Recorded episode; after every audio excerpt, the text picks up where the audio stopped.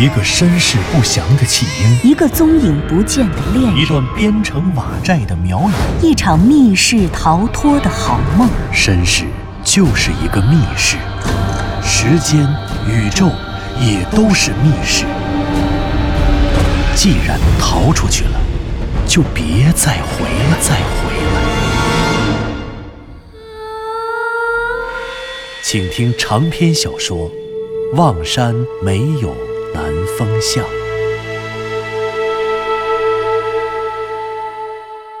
第六十七集。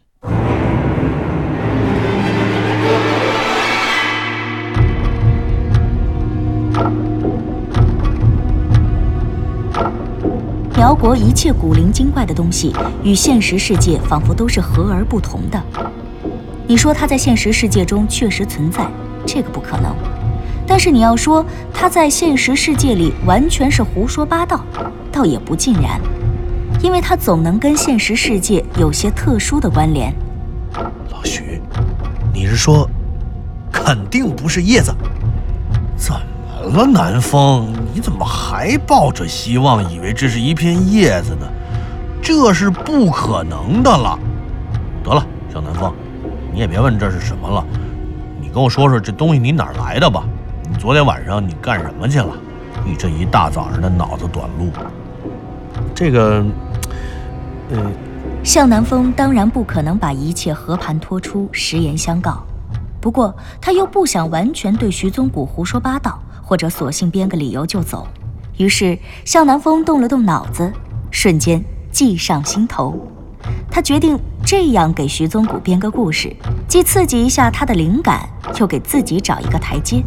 想到这里，向南风说：“其实是这样，我有一个朋友，这位朋友呢，他是一个文物贩子，专门买卖古籍、善本什么的。昨天呢晚上，他找我去他家，呃，就说呢自己收了一本书，然后把书就给我拿出来了。嗯，这书里面呢，哦，我知道了，感情你说的这种植物是哦古籍里面记载的。嗯，对。”嗯，这是一本明代的古籍，古籍呢就记载了有这么一种植物，嗯，就是刚才我跟你说的这种。哎，我那朋友呢，他就托我呀，看看能不能找一专家，呃，问问到底有没有这么一种植物。呃，如果有呢，呃，现在这植物它叫个什么名字啊？啊，你也知道，那如果咱找到了这书里的植物呢，那这本书的文献价值就会增强啊，这样啊，它卖的它不就更贵了吗？哎呀，原来是这样啊！你可真行啊！啊，就为呃这个一晚上没睡啊，南风。嗨，这不是还聊了一堆别的事儿呢吗？不是，那你刚才你给我看那些什么碎末，那是什么东西啊？要不说这书奇特呢，老徐。它不光有字记载说呢有这么一种植物，而且呢居然还夹了几片号称是这种植物的叶子。哎，不过你看我这一来路上也不知道怎么的，这这都给弄碎了。哎呀，嗯，得了，南风啊，你也别自责了。我跟你说啊，我虽然呢不懂这个古籍收藏，但是就你刚才这么一说，这书肯定是假的。哟。怎么讲啊，老徐？你想啊，第一哈，刚才我说了，它压根儿不可能存在这样一种植物。第二，哪儿有古籍里面还加标本的呢？啊，闹呢！明朝古籍，你就是民国古籍，它里面也没有加标本的呀。嘿嘿，老徐，你说的很有道理啊。不过我问你啊，就刚才你说的这些，有没有什么植物？跟它的形状比较接近。哎呦，我你怎么还惦记这个呢？这怎么可能有呢？啊，就你说的那几条，除非这植物啊是怪物。什么怪物？向南风的心中一惊。是啊，他其实早就应该想到，在现实世界根本就不可能有这样一种植物存在。如果它真的存在着，那它肯定就是怪物。可是怪物的话，徐宗谷当时是见不到了。他向南风如果活在现实世界里，那也不可能见得到。但是现在没有，以前呢？会不会在很久很久以前，在上古时代会有呢？胖子，哎，你说怪物现在没有，以前呢？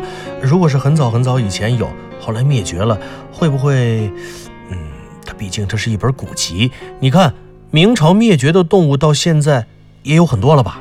嗯，你现在如果见到马路上跑一个渡渡鸟，你也会觉得那是怪物吧？这个呀，嗯，你如果这么说，我也不能完全否认，嗯，不能直接告诉你不可能。但是即便是这样，可能性也不大。而且这书里的记载肯定是有夸大的嫌疑。中国的植物学起源于中药学。而且呢，其实最早的植物学研究在全世界范围内也只有咱们中国，实际上就是明代的事情。哦，嗯，我给你扫扫盲啊。这明代初年，朱元璋呢，他有个儿子，也是个王爷，叫朱肃。肃呢，就是木字旁，呃，右边呢一个严肃的肃字。哎，他就组织人啊。编写了一本书，叫《救荒本草》。这本书被认为是中国乃至世界植物学的起源。明代的植物学或者说是中药学的著作呢，我也是看过一些的，有一些作品确实是有夸大的成分。可是至于你刚才说的那种植物，我觉得再怎么夸大也不会真的存在。它或许呢是很多种植物合在一起组成的。呃，是人为按照自己的想象给拼凑出来的，啊？哎，胖子，这这这怎么讲啊？徐宗谷这样一说，向南风的精神可就来了。哎呀，举个例子啊，嗯，麋鹿你知道吧？南风，知道啊，不就是四不像吗？嗯，对，你看啊，我们都知道这麋鹿呢，俗称四不像，因为啊，它的犄角像鹿，面部呢。像马，蹄子像牛，尾巴像驴，哎，但是整体看上去呢，啊，似鹿非鹿，似马非马，似牛非牛，似驴非驴，所以呢叫四不像。哎呀，这我知道。嗯，可是你看啊，我现在说四不像，你知道是麋鹿，呃，我说麋鹿呢，你也知道是四不像，呃，但是呃，我要说有一种动物，它犄角像鹿，面部像马。呃，蹄子像牛，尾巴像驴，那不还是四不像吗？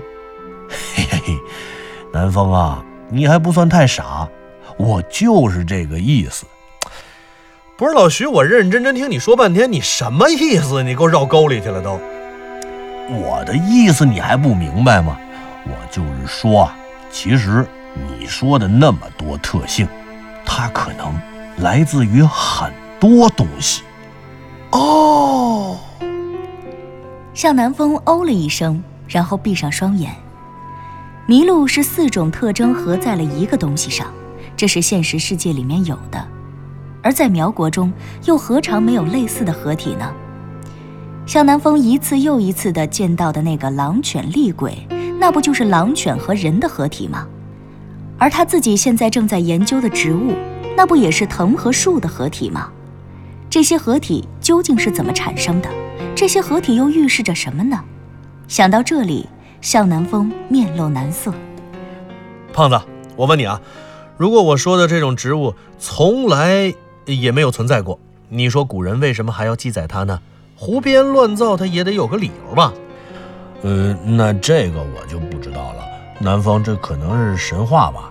你说神话，呃，古人创造了那么多奇奇怪怪的神话形象。什么什么美人鱼呀，什么古希腊那个半人半马的这个马人儿，就就叫卡卡戎是吧？啊，还有那古人创造的这些东西干什么呢？干什么我哪知道啊？不过他们确实是创造了不少这样的文学形象和艺术形象，是不是？啊，也就是说。如果这种怪物是一个文学形象或者艺术形象的话，那么它被创造出来就一定有它的意义了。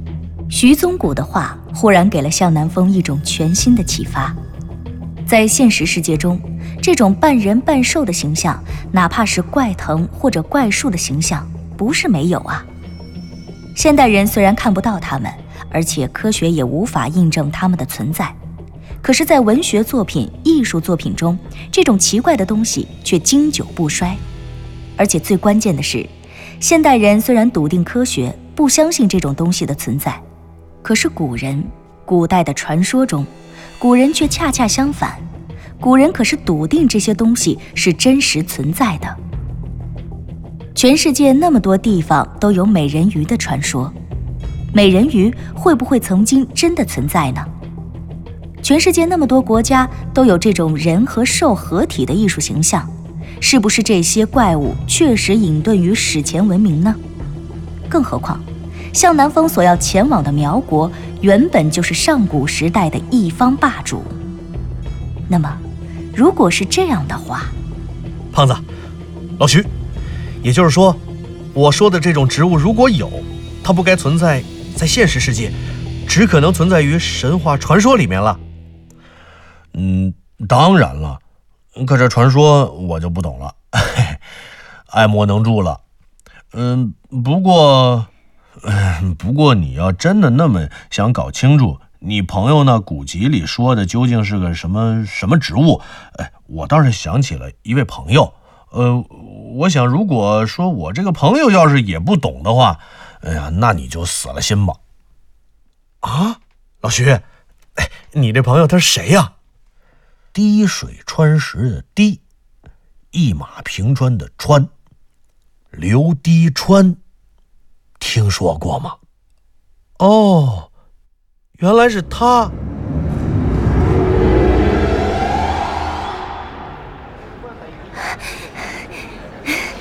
南风哥，左和子，快快快，登机了，登机了！累死我了，可算是赶上了，我就怕赶不上。你说说你，好在，对。向南风一边回答空姐的话，一边拽着气喘吁吁的左和子登上了。到北京的飞机，累死我了！不行了，不行了，我都恶心了。哎呦，你能不恶心吗？昨天夜里一宿都没睡觉，今天早晨才睡了两个小时。两个小时？哪有两个小时啊？我洗澡就洗了一个半小时，好脏啊！左和子说着，被向南风拖着找到了自己的座位，坐了下来。向南风一边帮左和子脱掉外衣。一边又把外衣给他披在了身上。嗯，不穿不穿。南风哥，你帮我拿着点，太热了，跑得我浑身是汗。刚才的澡又白洗了。你可真是，去北京的航班半个小时就有一班，干嘛非得这么赶呀？开玩笑，我不赶能行吗？我还赶着晚上回来呢。今天晚上不还有任务呢吗？你忘了？啊？今天晚上还要去雍家？左和子想说雍家坟。可是那个“坟”字没有说出来，他又给咽回去了。你说说你吧，不好好在酒店里睡觉，干嘛非得跟我跑这一趟？当然了，我必须得跟着你。在酒店分手的时候没说吗？统一行动，统一行动。结果出了门，你就自己单独行动了。我再不看着你点儿，你要是有危险怎么办？有危险？开玩笑吧！我去北京能有什么危险呀？啊，这又不是去苗国探险。哎，还有啊，你是怎么知道我没回家睡觉呢？因为我了解你啊。我回了酒店，刚一进浴室准备洗澡，就后悔了。我不该放你走。我猜你肯定是去找你那个植物学家的朋友了。哦，脑子还挺好用啊。那是。可是你干嘛又要风风火火的去北京啊？哎，是啊，我不是带着咱们从落叶池里捡到的落叶去找我那个朋友鉴定吗？嗯，你猜？结果等我到了那儿，把落叶拿出来一看，发现那些落叶全都变成粉末了。什么？变成粉末了？是不是你给挤碎了？哎，不会呀，我们撕都撕不断。可不嘛，我也觉得奇怪，而且根本就不是挤碎了。那叶子明明应该是黄色的吧？土黄土黄的。对啊。可是到了我朋友那儿一看，变成灰褐色了。啊？怎么变色的我也不知道啊，怎么变成粉末了更不知道。那我就跟朋友扯了个谎，说我另外有一个朋友呢是文物贩子，倒卖古籍的，说这古籍里有一种植物，我就把咱们在雍家坟里看见的那个怪藤跟他描述了一遍。结果我朋友说啊，从来没见过，这世界上也不会有。如果真有，那只有在一个地方可能存在。哪儿啊？神话传说。不是，这也太荒诞了吧？是啊，我也觉着荒诞。可问题是，从咱们进入到这个事件开始，哪件事儿对现实世界的人而言不是荒诞不羁的？我就想。那我们得换一种思路，得给自己换换脑子。我不能老用现实世界的思维去想那些苗人。也就是说，神话传说也可能是真的。对对对，没错，神话传说也很靠谱啊。我们不就是靠着雍家村贾姓宗族族长贾展南老先生讲的传说，找出这一切线索的吗？我觉得，这倒是一个很棒的主意。是啊。想到这一层，我立刻就想：你说我们见过的那个狼犬厉鬼，嗯，包括你爸爸说的那个狼面人，还有今天我们看到的那究竟是树还是藤的植物？这些怪兽啊，还有怪树，我们以前一直都是从传说往正史里边找，这是因为我们把自己当成现实世界的人。可如果是苗人呢？我们是不是应该也从正史里往传说里去找一找，看看这些东西？究竟是什么？南风哥，你太伟大了！我觉得只要跟着你，我们肯定能去到那个世界。你肯定能找到归路瑶姐姐，我也肯定能找到那个给我爸爸下重害蛊的蛊婆，杀死她。嗯，所以啊，我接着就问了我那朋友，我想找现实中的树，当然呢，我可以向他求证了。但是如果我要找一棵传说中的树呢？他告诉我，这个世界上。有一个人兴许会知道这种树的名字，让我去找找这个人。而如果这个人要是也不知道，那我们就也就不用费心了，因为这世界上恐怕也就没有人知道了。哦，我知道了，你去北京是要去找刘迪川。哎，你是怎么知道的？因为刘迪川写过一本书，叫《山海经教全》，校对的校。金字旁一个全部的全，这是有史以来最全面的一本《山海经》的训诂学著作。而《山海经》号称神话之渊府，是中国乃至整个东亚神话系统的源头。既然我们要求证的是神话传说中的怪兽和怪术，那恐怕再没有谁比刘迪川更有发言权了吧？嗯，左和子，原来你还知道这个？当然了，这本书是我爸爸给我开的书目。也是奥德里奇大学东亚系的必修课。这么说，你都读过了？当然。天哪，这太好了！啊，也就是说你会背这本书了？当然了，我既然读过，肯定会背啊。而且说真的，我们去找刘迪川实在是太好了，因为他写的这本书不仅仅是旧神话而研究神话，而是以百科和历史为背景去研究神话。也就是说，他能够试图从荒诞的神话中找出神话的科学性和真实发生的历史。这简直太棒了，佐和子！哎，你竟然什么都能记得如此清楚，我真是爱死你的超忆症了。就说嘛，你不能单独行动。放师兄在酒店睡觉没什么，但是你一出门一定记得带上我。好，好，好，以后啊，走到哪儿我都带着你。好，一言为定。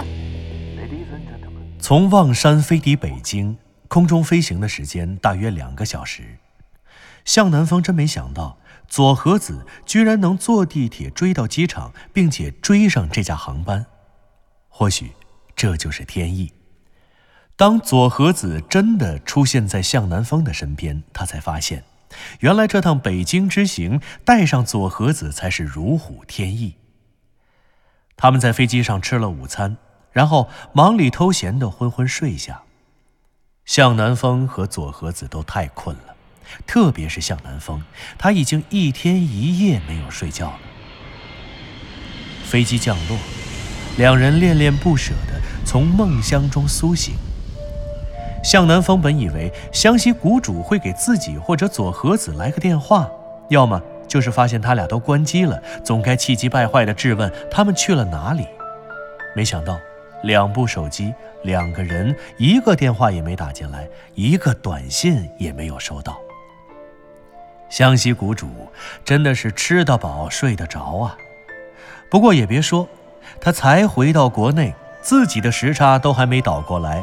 这个时候，不原本也该是他呼呼大睡的时候吗？为了寻找在雍家坟中看到的狼犬厉鬼和怪藤巨树，向南风和藤原佐和子竟然直接飞到了北京。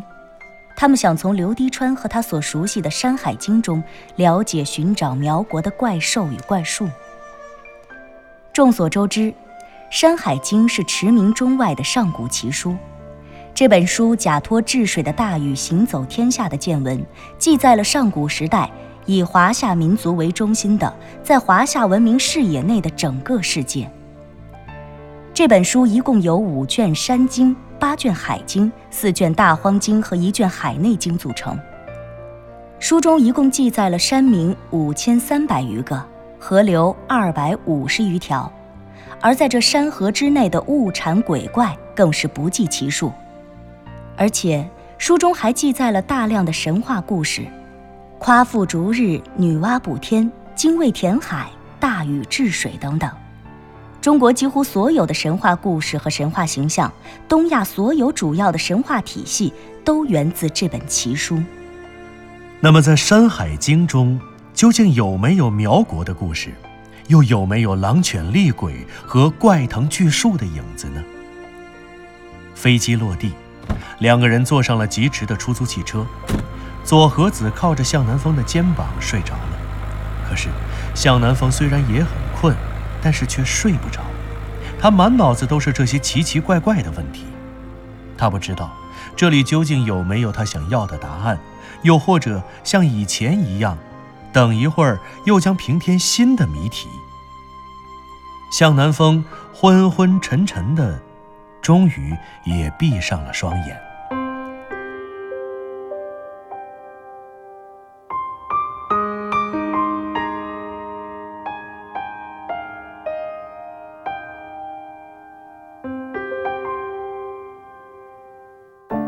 您刚刚听到的是长篇小说《望山没有南方向》，作者刘迪川，演播杨静、田龙，配乐合成李晓东、杨琛，制作人李晓东，监制全胜。